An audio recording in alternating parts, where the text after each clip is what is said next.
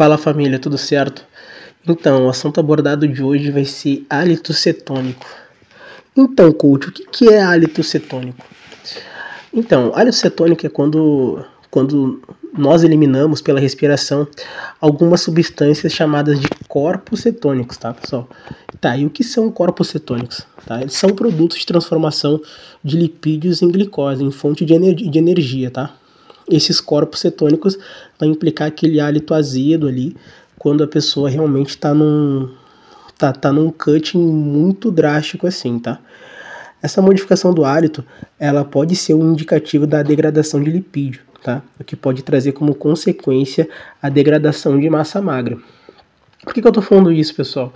Uh, porque uma dieta realmente uh, de um déficit calórico muito grande realmente não é interessante, tá? Porque a gente não consegue essa mudança corporal, não conseguindo essa mudança corporal, a gente realmente perde a massa magra junto com a gordura, tá?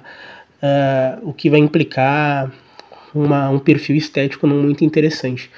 É por isso que a assessoria realmente é, é contra essas, essas dietas totalmente descabidas de zero carbo, comer pouco, porque realmente não são atrativas ao ponto de modificar o físico do atleta, tá? Gerando um perfil estético muito mais harmônico e agradável.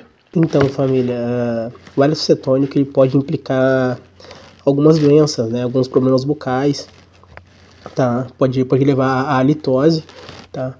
E, e realmente pode levar a diabetes, tá? A diabetes que que é uma doença realmente que o corpo não consegue utilizar a glicose presente no sangue de uma forma adequada, o que vai aumentar a glicemia, tá?